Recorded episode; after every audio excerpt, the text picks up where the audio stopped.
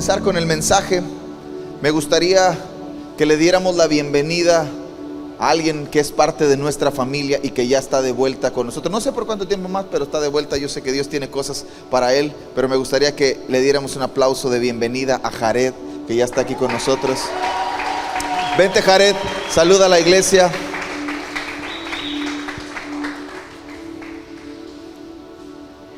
Yo sé que tienes muchas cosas para decir, pero aguanta. Hola, hola, hola, ¿cómo están? Ah, después de casi cinco meses, es un honor otra vez estar dentro de casa. Ah, gracias. Creo que hay gente nueva que no conozco y no me conoce, pero bueno, yo soy Jared y no estoy en casa no porque me perdí, sino porque fui a un instituto y estuve estudiando en un instituto durante cuatro meses y recién vuelvo gracias al Señor. Así que aquí estoy para servirles. Y es un gusto y los amo demasiado. Siempre los llevo conmigo en el corazón. Y los extrañaba demasiado, extrañaba estar aquí. Así que gracias. Bienvenido. Estamos felices porque Jared esté aquí, aunque siento un poco de envidia por esos chinos ahí, esos. Pero estamos contentos de que estés con nosotros de vuelta. ¿Está listo para el mensaje? Tengo un mensaje que es bien, bien importante. Dile al que está a tu lado, lo que va a compartir el pastor es bien importante. Y quiero comenzar con una pregunta. ¿Está listo para la pregunta? Dile al que está a tu lado, el pastor te va a hacer una pregunta. Pastor te va a hacer una pregunta. ¿Está listo para la pregunta? ¿Sí o no? ¿Estás lista, vale? ¿Estás listo para la pregunta? Voltea a ver el que está a su lado, a ver si tiene cara de que está listo para la pregunta. Es más, voltea a verlo a ver si tiene cara de que está listo para la respuesta. Porque a veces tenemos preguntas que necesitan una respuesta, ¿sí o no? ¿Sí? Yo tengo una pregunta que necesita una respuesta y espero que usted me la dé. ¿Está listo? Voltea a ver el que está a su lado. ¿Tiene cara de que está listo? ¿Sí? Está a que se agarre la silla. Ok, acaba la pregunta. ¿Está listo? ¿Qué necesita México para ganar un mundial? ¡Qué bárbaro! Estaríamos teniendo nuestra reunión al mediodía para ver jugar a México. Todavía no lo supero, de verdad, todavía no lo supero. No era penal. Ah, no, eso ya fue hace mucho. Sigo, sigo creyendo que la culpa no es del Tata Mar. Ah, no, no voy a hablar de eso. ¿ah? ¿Por qué voy a hablar de eso? Dice que de la abundancia el corazón habla la boca, entonces traigo a. ¡Qué golazo metió Luis Chávez, ¿verdad? ¡Qué bárbaro! Yo se los dije a algunos, dije, este va a ser el mero mero. Y bueno, pero no es el mensaje, no es lo que quería compartir. Solamente quería dejarlo ahí en su corazón para que me ayude a orar, que Dios traiga revelación sobre la Federación Mexicana de Fútbol y algo bueno puedan hacer después de este momento amargo que nos han hecho pasar a todos los que disfrutamos del deporte más hermoso del mundo. Ay. Muy bien, ¿está listo? ¿Está contento? Yo estoy contento, estoy emocionado. Creo que Dios tiene una palabra para todos nosotros. Hay cosas buenas frente a nosotros que quiero compartir. Y quiero comenzar diciendo esto. Hay algunas verdades espirituales que no será suficiente conocerlas. Todas estas, la, la Biblia está llena de verdades espirituales, de principios espirituales, de cosas y asuntos que tienen un peso más allá de lo que son palabras, no porque lo que está en la Biblia o lo que está en la palabra de Dios son más que palabras. Y hay verdades espirituales, hay principios espirituales que no serán suficiente conocerlas, sino que comenzarán a tener un efecto en nuestra vida cuando sea el día de ponerlas a prueba. Muchos de nosotros hemos probablemente leído una receta de cocina, ¿sí o no? ¿Verdad? El año pasado, este año no sé si voy a cocinar para Navidad, pero el año pasado cociné. Me aventé a hacer un lomo relleno de cerdo, me quedó buenísimo. Y vi la receta, vi videos, vi varios videos en YouTube de cómo hacerlo, leí varias recetas, traté de investigar y de encontrar cómo era la mejor manera de hacerla, pero todas las cosas que yo había leído, todas las cosas que yo había visto, no iban a tener un efecto hasta que no las pusiera a prueba. Y hay muchas verdades espirituales que tú y yo hemos tomado de la palabra. Muchos principios que están sembrados en nuestro corazón. Escúcheme, están sembrados en nuestro corazón. Probablemente están instalados en nuestra mente, pero no tendrán un efecto hasta que se pongan a prueba. También es cierto que muchas de las cosas que creemos saber de lo que Dios hace, no las hemos puesto a prueba. Hay muchas cosas que sabemos, que creemos que Dios puede hacer, pero no las vamos a ver una realidad hasta que no se pongan a prueba. ¿Cuántos creen que Dios puede sanar un enfermo? No lo vas a ver hasta que no pongas la mano sobre los enfermos. ¿Alguien cree que Dios puede echar fuera un espíritu inmundo? No lo vas a ver hasta que pongas la mano sobre un espíritu inmundo y éste tenga que huir. ¿Alguien cree que Dios es nuestro proveedor, nuestro sustentador y un buen padre que tiene cuidado de nosotros? No lo vas a ver hasta que Él sea lo único que necesites. Hay muchas verdades espirituales que si no las ponemos a prueba, no tendrán un efecto en nosotros. Y esto me ha escuchado decirlo, por lo menos en estos seis años de Iglesia Restauración, usted me ha escuchado decir esto. Dios no prometió exentarnos de días difíciles. Así como el Tata Martino no prometió ganar el mundial. Dios no prometió exentarnos de días difíciles. No hay ningún texto bíblico, no hay ningún versículo bíblico no hay ningún principio en la palabra de Dios que te diga, hey, no vas a pasar por momentos difíciles. No lo hay, no existe, no está. Probablemente sea el resultado de una interpretación. A lo mejor lo has interpretado así. Pero eso no quiere decir que sea lo que Dios está diciendo. A lo mejor yo interpreté que no voy a pasar por momentos difíciles. Pero eso no significa que sea Dios quien haya dicho eso.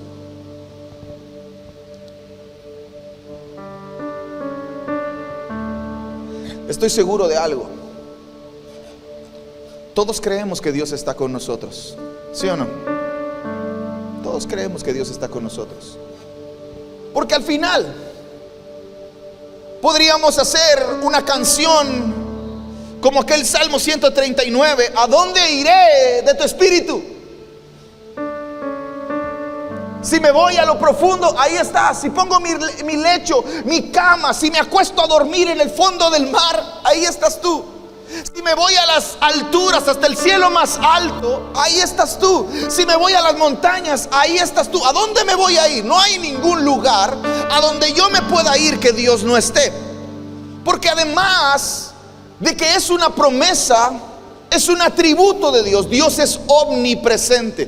Tiene la capacidad, la virtud de estar en cualquier lugar, en todo tiempo, sin importar la circunstancia. Entonces, yo estoy seguro, creo con todo mi corazón que Dios está con nosotros. Pero este principio, esta verdad espiritual, tiene que ser puesta a prueba para que tenga un efecto en mi corazón, para que tenga un efecto en mi mente, para que tenga un efecto en mi forma de caminar, esta verdad espiritual tiene que ser puesta a prueba. ¿Y dónde se pone a prueba? En los días donde parece que no está. En los días donde tú volteas para todos lados y... ¿Dónde estás? Yo creo que tú estás conmigo, pero ¿dónde estás? Si esta verdad espiritual, Dios está con nosotros, no es puesta a prueba, usted y yo todo el tiempo vamos a dudar de que Dios esté junto a nosotros. Tiene que ser puesta a prueba. Ahora hay un tema importante. Nuestra generación está, está mezclada. Y no estoy hablando de los españoles que nos conquistaron, ¿eh? Nuestra generación, esta generación, los que estamos vivos en este momento, está mezclado. Está mezclado con dos cosas. La primera de ellas, un tipo, un sector de la población mundial que ha padecido. Hay muchos que todavía están vivos. No sé a cuántos les gustan los reportajes, los documentales. A mí no me gustaban tanto, pero a mi esposa le encanta ver documentales y siempre me pone a ver un documental de algo y después de ver el documental me siento más culto. Siento que he crecido culturalmente e intelectualmente. A él le encanta ver esas cosas y, y si usted indaga un poquito, todavía hay documentales con personas vivas del holocausto, de los nazis. Hay gente que todavía está viva que forma parte de nuestra generación. Generación no hablo de nuestra edad, hablo de los que estamos vivos. hay gente que forma parte de eso y que padeció un montón. Hay gente que vive en Centroamérica, Sudamérica, en, la, en medio de la nada y está padeciendo un montón. Hay gente que vive en nuestro país y padece un montón. Hay gente que está en este preciso momento en Ucrania, Rusia y toda esa zona y está padeciendo, Siria y está padeciendo un montón. Es una realidad, ¿sí o no? Entonces hay un sector de nuestra generación que está padeciendo. Pero hay otro sector de nuestra generación que es lo que provoca la mezcla y es que hay otro sector y este otro sector no quiere padecer.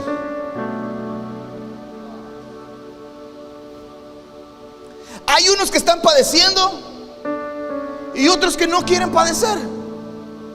Otros que esperan que todo sea miel sobre hojuelas. Otros que esperan que todo se acomode de acuerdo a lo que ellos sienten en el corazón para que no sufran. Ahora, esta mezcla, entiendo la razón de por qué ocurre.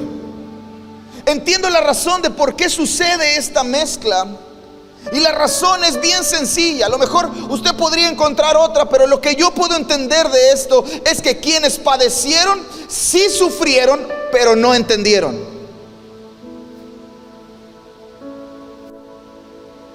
Padecieron los que están padeciendo en este momento, las cosas que usted y yo hemos padecido, si no queremos que la historia se repita, debemos entender. ¿Qué es lo que debo entender? Porque cuando no entiendo, el mensaje se transmite mal. ¿Alguna vez jugó teléfono descompuesto? Que te sentabas de un lado y el mensaje se iba repitiendo, repitiendo, repitiendo, repitiendo, repitiendo, repitiendo, repitiendo, repitiendo, repitiendo. Y cuando llegaba al otro lado le preguntaban, ¿qué es lo que dijo? ¿Qué dijiste? Y, no, y le preguntan al primero, ¿y eso fue lo que dijiste? No. ¿Dónde se perdió el mensaje? En que alguien entendió mal. Y cuando alguien entiende mal, transmite mal. Y cuando algo se transmite mal, el propósito no se cumple.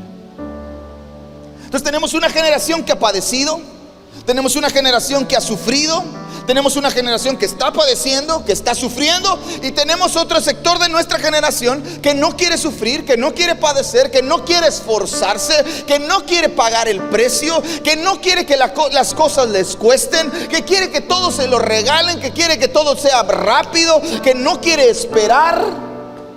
Pero no es culpa de ellos es muy probable que sea responsabilidad de quienes estamos padeciendo, pero no estamos entendiendo. Y como no estamos entendiendo, no estamos transmitiendo bien.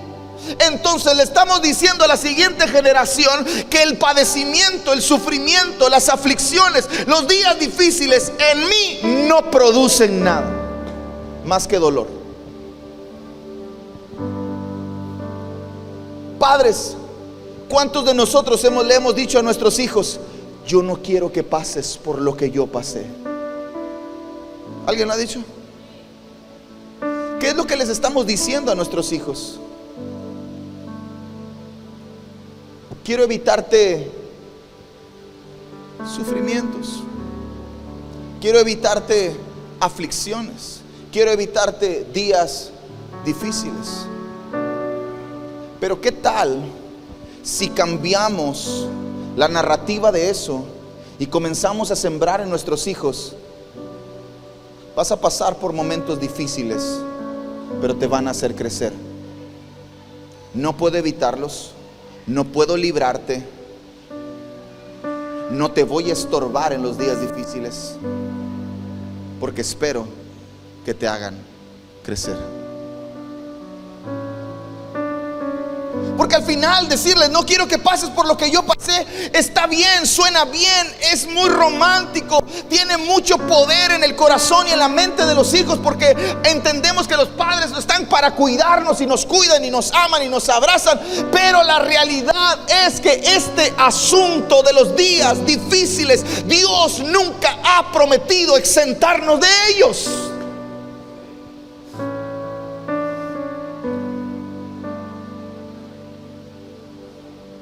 Entonces si hoy usted y yo entendemos, dile al que está a tu lado, entiende.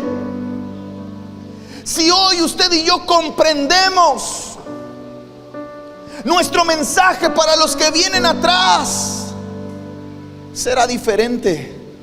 Nuestro mensaje para los que vienen atrás no va a ser el, ay, quiero evitarte. Jordan, ¿cómo me encantaría que no sufrieras? Me encantaría que nunca te pasara nada malo, papacito. Yo quiero cuidarte. Mira esos cachetitos gorditos. Me encantaría eso. Pero ¿sabe qué? Le estoy haciendo un daño, le estoy enseñando mal. Diciendo, Jordan, te voy a meter en una burbuja en la que nunca te va a pasar nada. Y va a llegar un momento, escúcheme bien, va a llegar un momento en el que será Dios, no el diablo, no el enemigo, no la vida, no las circunstancias. Será Dios quien venga con una aguja y reviente la burbuja. Porque hay algo dentro de Jordan que la única forma de que salga es a través de los días difíciles.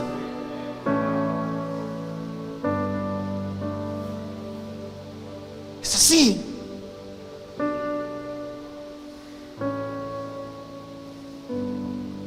¿Cuál es el mensaje que Dios quiere darnos en esos días difíciles?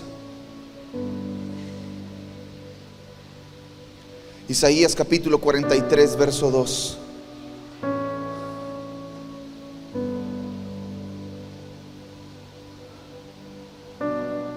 Si usted trae su Biblia, esto debería subrayarlo en su Biblia. Si la tienes en tu aplicación, deberías resaltarlo, marcarlo, postearlo en algún lugar.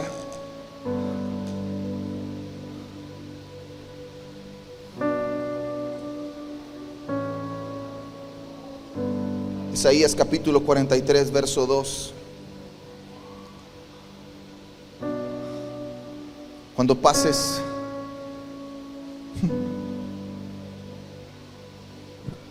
¿Cuándo qué?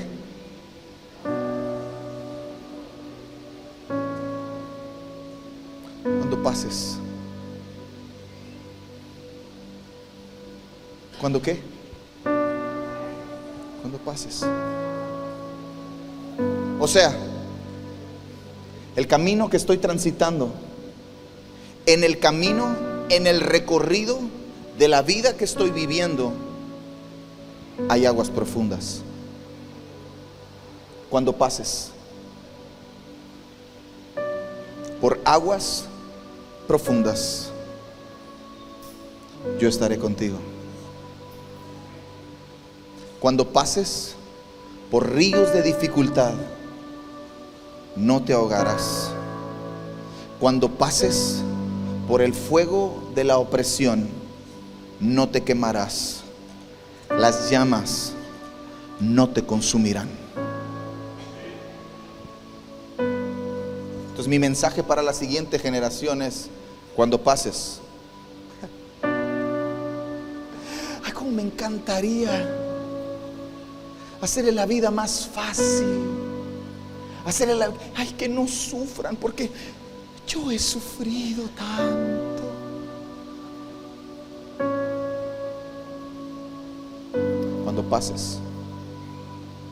Hay una verdad espiritual que va a ser puesta a prueba. Dios está contigo.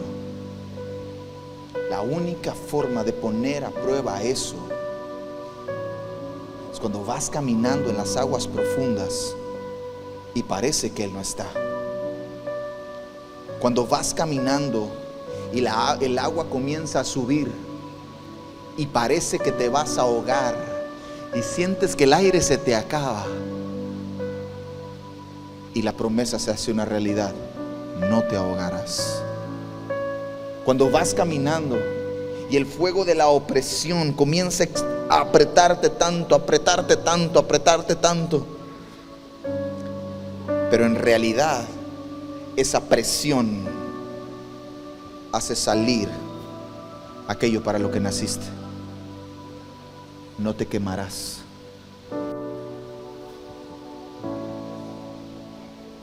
Daniel capítulo 3, verso 17.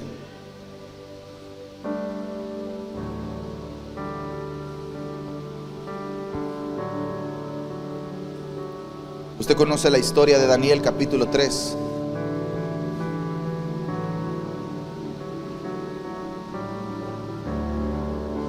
Hay un rey, el rey Nabu, se le va la cabra al monte, se junta con gente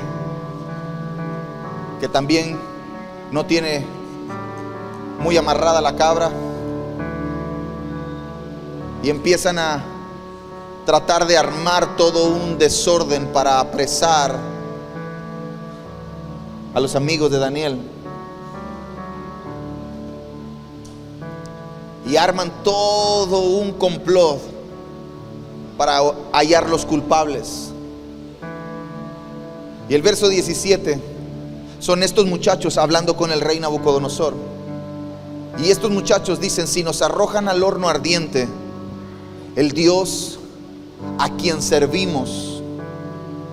Otra versión, no la que le estoy leyendo, otra versión dice, el Dios a quien servimos existe. Es capaz de salvarnos. Él nos rescatará de su poder, su majestad. Y usted conoce la historia. Dios no aparece cuando ellos están hablando con Nabucodonosor. ¿Dónde aparece el cuarto ser semejante al Hijo de los dioses? Adentro del horno. ¿A poco Dios no pudo haber aparecido antes de que los metieran al horno? ¿Pudo haber intervenido, sí o no? Por supuesto que sí. ¿Pudo haber soplado desde su trono con su nariz y apagar el horno que se calentó siete veces? ¿Pudo hacerlo, sí o no? Por supuesto que sí. ¿Pudo tirar un rayo, pum, y consumir a Nabucodonosor y que todos se quedaran? ¡Ah! ¿Qué pasó aquí? ¿Pudo hacerlo o no? Claro que sí. Sin embargo, no lo hace. ¿Qué es lo que Dios hace? Cumple su promesa de Isaías capítulo 43. Cuando pases por las aguas, yo estaré contigo. Cuando pases por el fuego, yo estaré contigo. Dios tiene el poder de librarnos de todos los días difíciles por los cuales usted y yo pasamos. Y sin embargo, Él ha decidido en su corazón no exentarnos de ellos, pero sí atravesarlos con nosotros. Porque Él hizo una promesa. Yo estaré contigo. ¿Qué sostiene a estos mensajeros? ¿Qué sostiene al mensajero Isaías? ¿Qué sostiene a estos muchachos? ¿Qué nos sostiene a nosotros como creyentes? ¿Los días buenos? los días de éxito, los días de victoria, los días de grandeza, los días de celebración. Qué bueno que tenemos días buenos, qué bueno que tenemos días de victoria, qué bueno que tenemos días de celebración, qué bueno que tenemos días donde alcanzamos algo que tanto habíamos anhelado y tanto habíamos soñado. Qué bueno que disfrutamos de todo eso, pero lo que en realidad nos va a sostener va a ser la seguridad que Dios, nuestro Dios, estará con nosotros aún en los días difíciles. ¿Dónde estás, Dios? Tú prometiste algo, pero no lo estoy viendo. Tú me dijiste algo ahí y no lo estoy viendo. Se está poniendo a prueba una verdad espiritual. Se está poniendo a prueba un principio espiritual en nuestro corazón, en nuestra mente. ¿Por qué? Porque Dios está, dígalo conmigo, estirando mi fe. Esos días difíciles donde parece que no está. Donde parece que el cielo se cerró.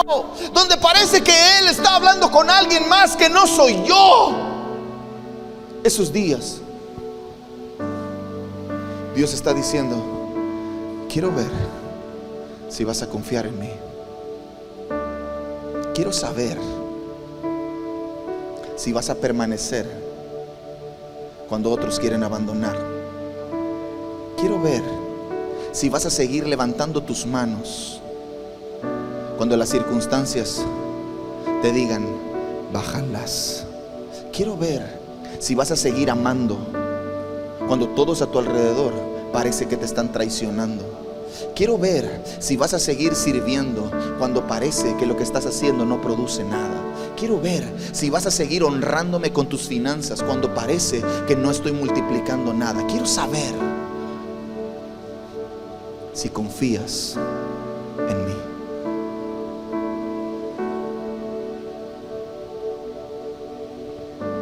Porque no importa cuánto usted lea esto si no se pone a prueba, no tiene un efecto en nosotros.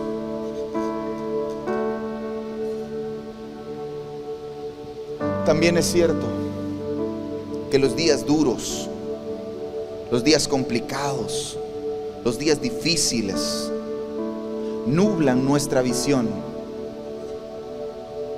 nos desenfocan, desvían nuestra mirada y probablemente nos hacen perdernos. Y con perdernos podemos perder de vista y la conciencia y la plena seguridad de que Dios sigue estando con nosotros. Se levanta el polvo. ¿Alguna vez vio, ha visto los reportajes que están haciendo en el, del mundial en el desierto? Hay, un, hay una, un deporte que hacen que agarran unas camionetas, quién sabe cómo le hacen, y ¡boom! le pegan un acelerón y suben las dunas esas en el desierto y, y se levanta una polvareda y una llena de arena y un montón. ¿Alguna vez has caminado en un día lleno de polvo, lleno de neblina, lleno de arena? ¿Sí? ¿Sí o no es difícil avanzar? Si o no es difícil ver, los ojos te empiezan a llorar, la arena te empieza a entrar y comienzas a perder de vista. Y cuando pierdes de vista el camino a donde vas, es probable que termines en otro lugar.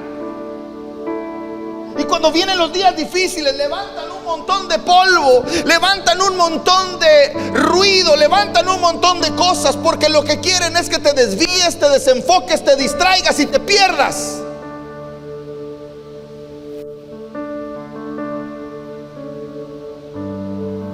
Y entonces comencemos a decir, ¿dónde está Dios? Juan capítulo 16, versos 32 y 33.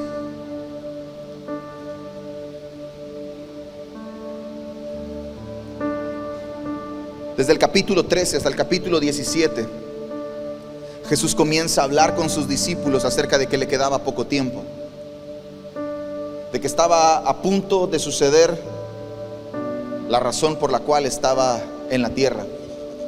El propósito principal por el cual Jesús caminó entre nosotros fue para morir en una cruz y resucitar al tercer día. Y eso estaba por suceder. Estaba a pocos días de que eso sucediera. Y Juan capítulo 16, versos 32 y 33, Jesús está diciendo, pero se acerca el tiempo. De hecho, ya ha llegado cuando ustedes serán dispersados. Cada uno se irá por su lado. Y mira la expresión que utiliza esta versión. Y me dejarán solo. ¿Sí o no en los días difíciles te sientes solo? ¿Dónde están mis hermanos en la fe? No que amor, no que...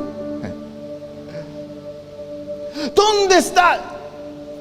Y lo que adentro de mí estoy diciendo es, me siento solo.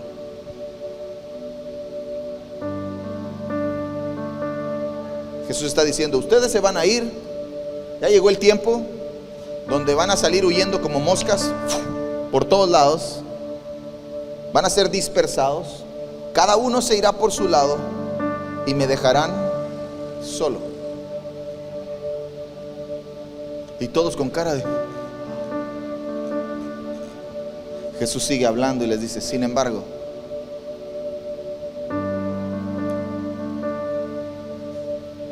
sin embargo, sin embargo, ¿qué dice?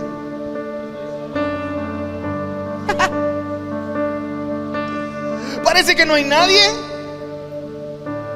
pero no estoy solo.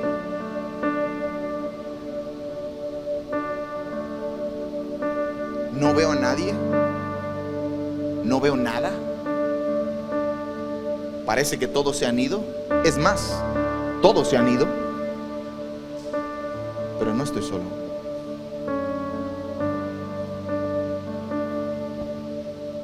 Porque el Padre está conmigo. Les he dicho todo lo anterior para que en mí tengan paz. Y luego les aviento una pedrada.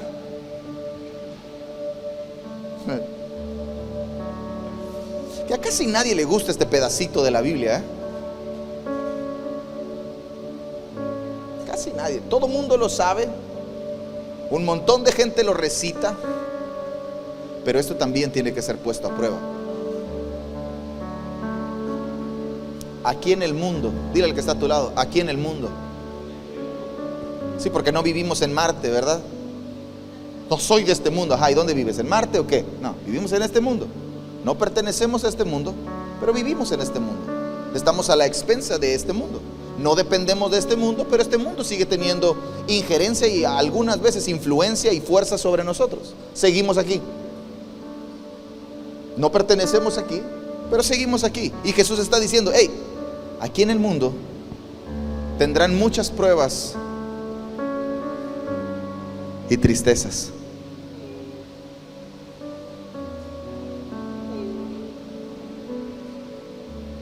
Pero yo me imagino que les ve la cara y los ve todos. Ve a Pedrito con sus bigotes. A Juanito que era llorón. A Marcos, todos muchachitos. Y les dice, hey, pero anímense.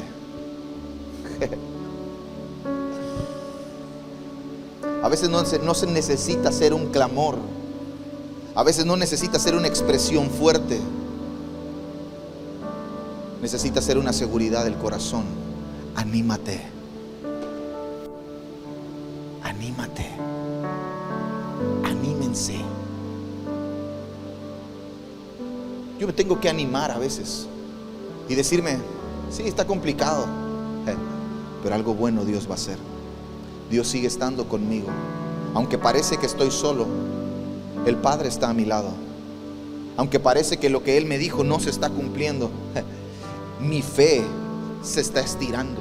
Estoy creciendo, estoy avanzando, estoy prosperando. No estoy solo. Anímense, porque yo he vencido al mundo. Quiero que levantes tu mano derecha conmigo y hagas esta declaración que se convierta en una afirmación de todos los días, en una afirmación que venga a tu mente, a tu corazón, cuando los días sean difíciles. No estoy solo, tú estás conmigo. Párate frente al espejo en los días difíciles. Y no estoy solo, tú estás conmigo. Mientras vayas manejando en el carro, no estoy solo, tú estás conmigo. Mientras estés sentado en tu trabajo y las cosas no estén avanzando, no estoy solo, tú estás conmigo. Cuando tengas un conflicto con tus hijos, no estoy solo, tú estás conmigo. Cuando tengas un conflicto en tu matrimonio, no estoy solo, tú estás conmigo. Cuando tengas un conflicto en tu salud, no estoy solo, tú estás conmigo.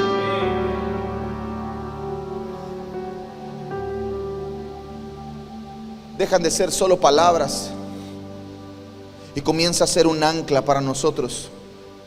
No estoy solo.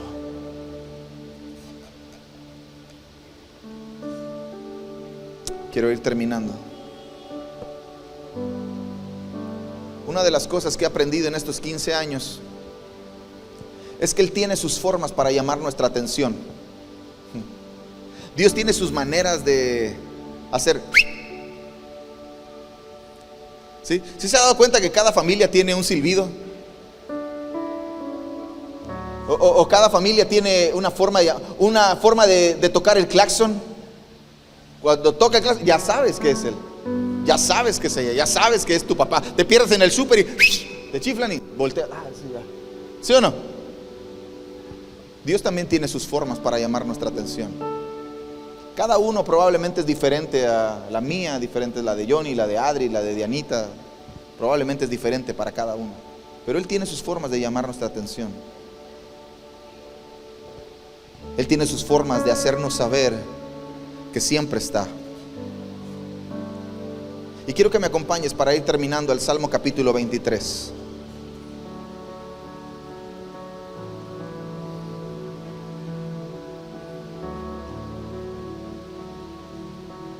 ¿Cuántos conocen el Salmo 23?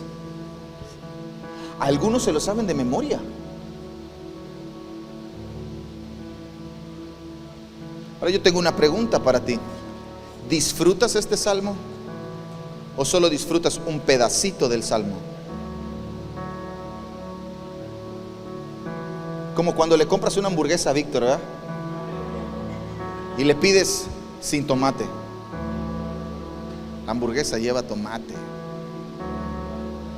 Le compras una vaquera que lleva tocino y salsa barbecue y le dices sin barbecue. Pues no. O la ranchera. O la Monterrey que tiene carne, queso cheddar así bien rico. Y le sin queso. Eso pasa cuando usted agarra un salmo o usted agarra un texto bíblico y no se lo come todo. Entonces algunos conocemos el Salmo 23. Algunos no sabemos de memoria el Salmo 23. Algunos recitamos, algunos lo tenemos enmarcado en nuestra casa en un cuadrito con un águila.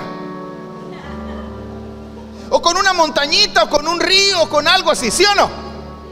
Pero la pregunta importante es, ¿disfrutas ese salmo?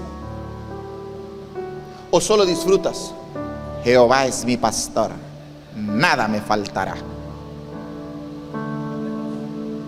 Y todo lo demás, ¿quién se lo va a comer?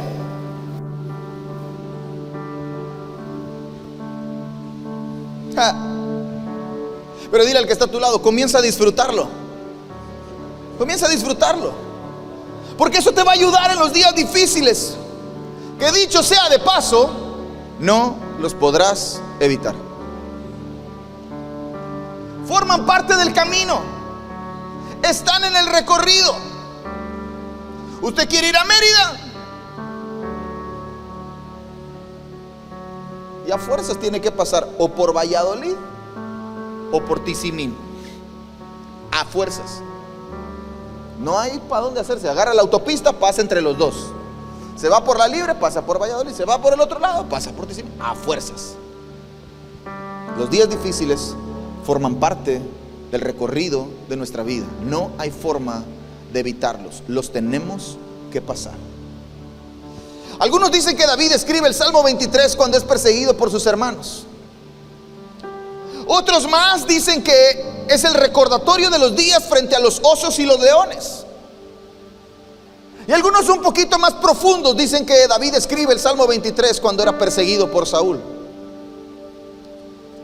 No sé si eran los hermanos, no sé si eran los osos y los leones, no sé si era Saúl. Lo único que sé es que el Salmo 23 surge en momentos donde David no la estaba pasando bien.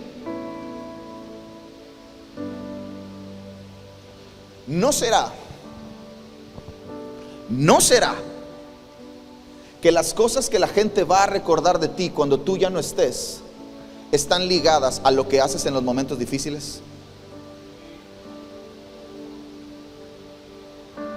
Porque hay gente que en los momentos difíciles huye, ¡pum! desaparece. ¿Y qué pasó? Se fue, desapareció. ¿Y qué recuerda la gente? Se fue. Y hay gente que se queda. Hay gente que insiste, hay gente que lucha, hay gente que trabaja, hay gente que se esfuerza. ¿Y qué recuerdan las personas de, esa, de él? Se quedó, trabajó, le echó ganas, se esforzó. ¿No será que lo que la gente recuerde cuando tú ya no estés está ligado a lo que haces en tus momentos difíciles?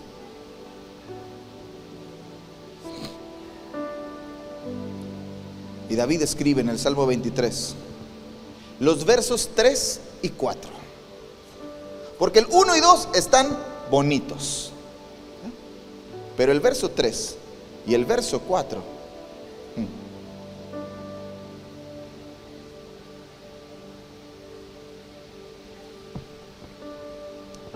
confortará mi alma, me guiará por sendas de justicia por amor de su nombre. Aunque ande en valle de sombra de muerte, no temeré mal alguno, porque tú estarás conmigo. Tu vara y tu callado me infundirán aliento. La palabra confortar, en su traducción original, podría ser un sinónimo de la palabra restaurar. Entonces, si algo tiene que ser restaurado es porque algo está roto. Y David está diciendo, me vas a restaurar. Y luego dice, me vas a guiar por sendas de justicia, por amor de tu nombre, me vas a llevar por un camino. Me vas a liderar por un camino. Y es probable que ese camino termine en el valle de la sombra de la muerte. Que ahora no sé si sepa, pero ese valle de sombra de muerte es un lugar real. Donde los pastores hacían caminar a las ovejas para llevarlas al otro lado de la montaña. Y el valle de sombra de muerte era un caminito estrecho, estrecho, estrecho, estrecho, que casi, casi tenían que pasar pegaditos a la pared para que no se fueran a caer. Y David como es pastor y probablemente ha hecho atravesar a sus ovejas por ahí, David enseña cómo él hacía que sus ovejas confiaran. Tu vara y tu callado. Yo vengo contigo. Ovejita, tranquila, ovejita, tranquila.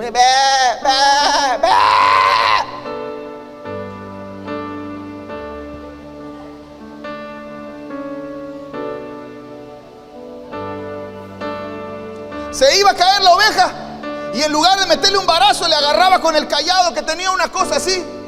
Y yo no creo que la oveja haya dicho, ah, Probablemente la oveja, ¡Ah! pero ¿sabe qué? Está viva. Está viva para llegar al otro lado. Porque el valle de la sombra de muerte solo está de paso. Los momentos difíciles de nuestra vida solo están de paso. No son nuestro destino, son parte del camino.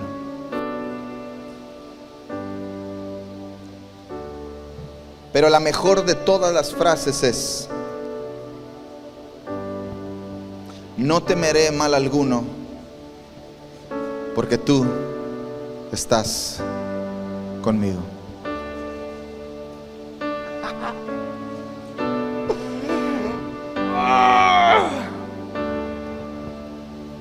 Semana pasada tenía que viajar a Ecatepec. Estuve en un congreso de jóvenes en Ecatepec el fin de semana y me fui el jueves. Y el miércoles por la tarde, más o menos, recibo una llamada de mi mamá. Y me dice, no te lo había querido decir para no preocuparles, pero no puedo más, se los tengo que decir. Me hicieron unos estudios y algo apareció en uno de mis pechos y ahora me tienen que hacer un estudio más profundo.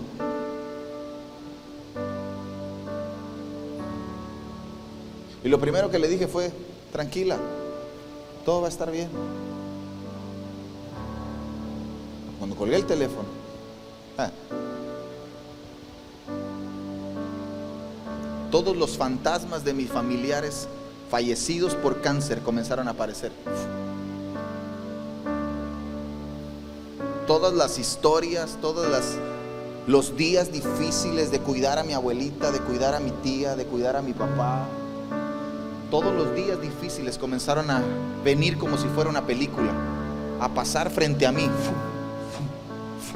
Y yo estaba tranquilito.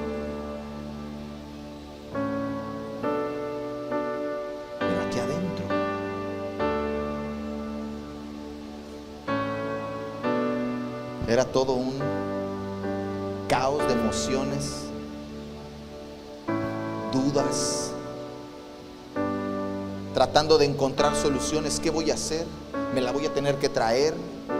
¿Y la voy a tener que llevar? ¿O me voy a tener que ir cada determinado tiempo y estar ahí? ¿Y las niñas? ¿Y no las va a ver crecer? ¿Y sí? ¿Y sí? ¿Y sí? ¿Y sí?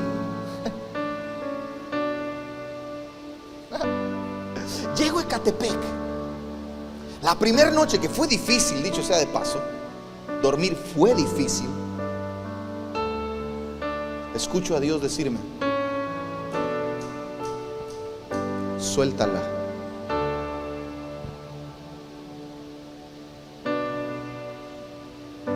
Espérate que ni siquiera me había dado cuenta que la tenía agarrada. Suéltala. Difícil.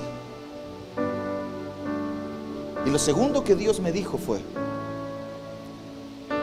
yo le voy a hacer saber que sí le escucho.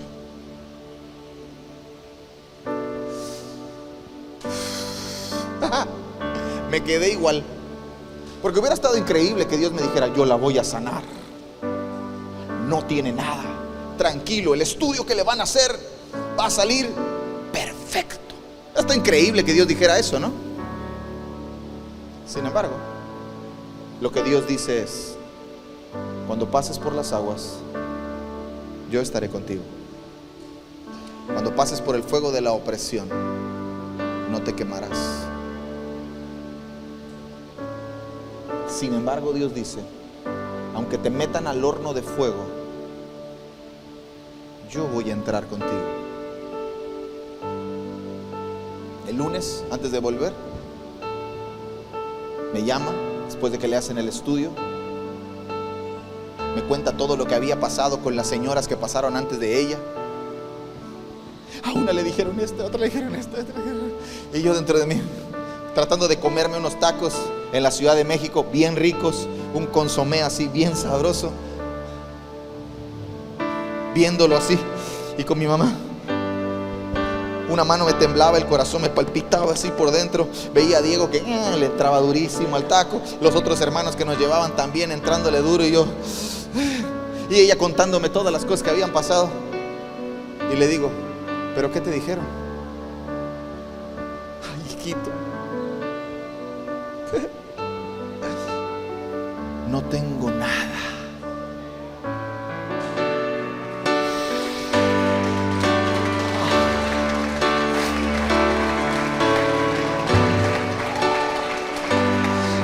que lo increíble no es el milagro? para mí lo increíble no es el milagro, aunque hay un milagro, lo increíble es que Dios sigue estando conmigo, aunque parece que no está. Hoy, hoy puedo decir que confío más en Dios de lo que confiaba la semana pasada. Que mi confianza en el Señor se ha estirado. Que esos días, esa semana difícil, esos días difíciles, imagínate. Ya no me regañó mi esposa. Me cuestan un montón para que te pares de desfondo, Ni las hemos terminado de pagar. Puedo estar seguro que en esos días difíciles, donde tenía que predicar, donde tenía que hablar increíblemente, el Congreso se llamaba fruto, y tenía que hablar de permanecer. Y por dentro me estaban dando ganas de agarrar un avión y volar a Campeche y entrar con mi mamá el lunes a su cita. Y yo tenía que estar ahí diciéndole a la iglesia, permanece no te muevas. Porque Dios no ha terminado, porque algo bueno viene, porque Dios es fiel, porque sus promesas se van a cumplir. Aunque hoy no las veas, Él va a hacer algo extraordinario. Sigue confiando en Dios. Nuestro Dios no es hombre para que mienta, ni hijo de hombre para que se arrepienta. Lo que Él ha dicho, Él lo hará. Como sea que sea, permanece, quédate, no te muevas.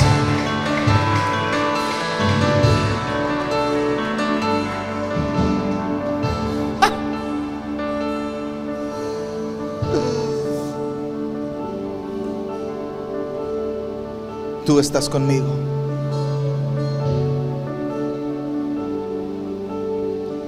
Tú estás conmigo.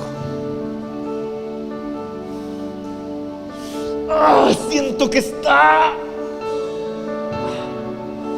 No entiendo, no veo, no comprendo, no sé hacia dónde va todo esto. Pero tengo la plena seguridad en mi corazón, en mi espíritu, en mi mente,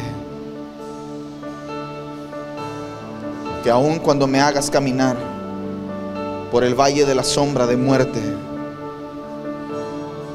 tú estás conmigo. Que aun cuando tenga que caminar por aguas profundas y sienta que se me estoy quedando sin aire, tú estás conmigo. Aun cuando haya un fuego opresor sobre mí, no me voy a quemar, porque tú estás ahí conmigo para librarme, para romper mis ataduras, para cumplir tus promesas. El Salmo 91, versos 14 y 16, me encantaría que se pusiera de pie. Y termino con esto. Salmos capítulo 91, versos 14, 15 y 16. Puedes ponerlo por ahí, Linet, por favor.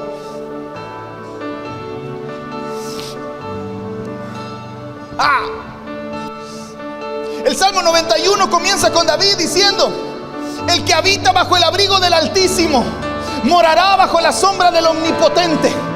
David está diciendo, hay un lugar de refugio, hay un lugar donde puedo ir, me puedo esconder en los días malos. Él va a poner sus alas sobre mí, me juntará, me cubrirá con sus alas, caerán a mi diestra diez mil y a mi izquierda otro tanto, pero a mí no llegará.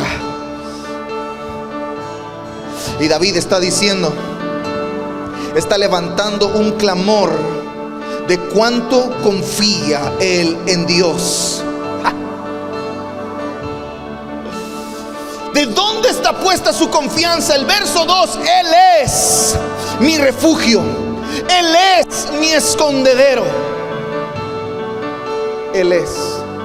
Y el verso 14, 15 y 16 termina diciendo, por cuanto en mí, ese ya no es David. Ese ya no es David escribiendo.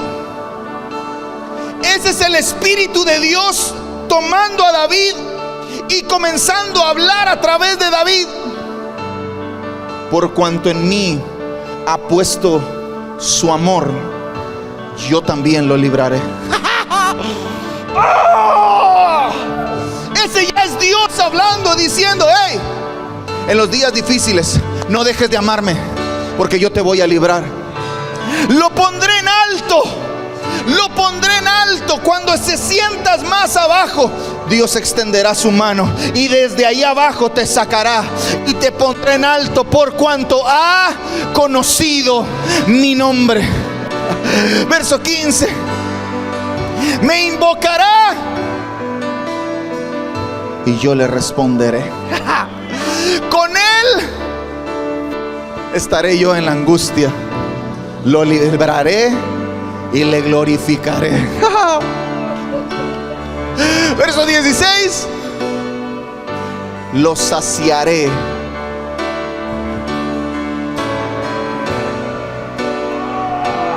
Lo saciaré de larga vida. Y le mostraré mi salvación. Yo le aseguro algo, usted nunca va a volver a leer ese salmo igual.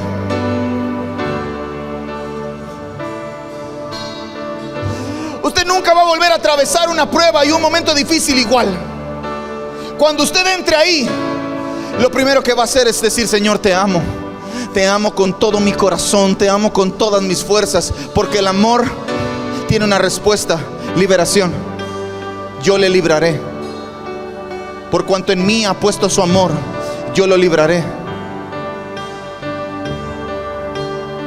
Por cuanto ha conocido mi nombre, lo voy a glorificar, lo voy a poner en alto, lo voy a saciar de larga vida. Ese ya no es David, ese es Dios dando una promesa para quienes confían en Él. Tu confianza tendrá que ser puesta a prueba en los días difíciles. Pero si resistes,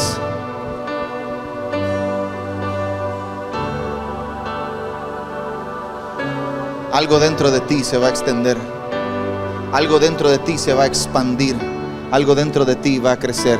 Y eso que va a crecer se llama confianza.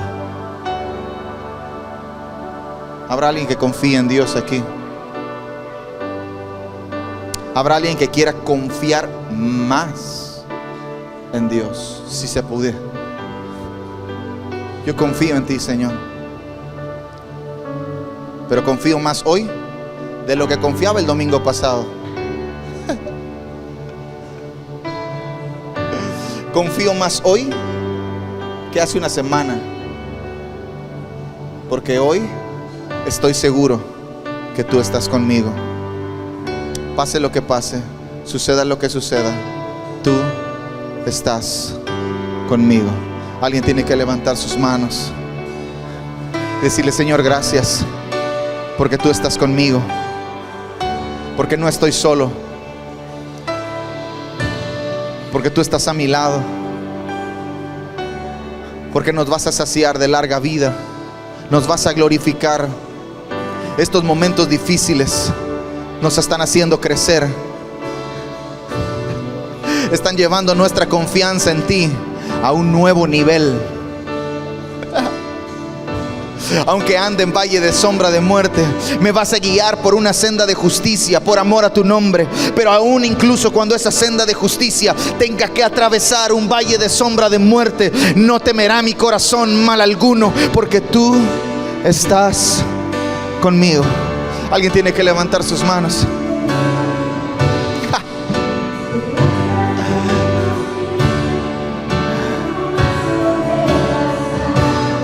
Tal? Hola, soy Toño del Río, pastor de Iglesia Restauración Cancún y queremos agradecerte que hayas estado con nosotros en esta transmisión. Espero que el mensaje te haya bendecido, te haya animado, haya fortalecido tu fe porque todavía queda mucho por hacer. Así que nos vemos en la próxima.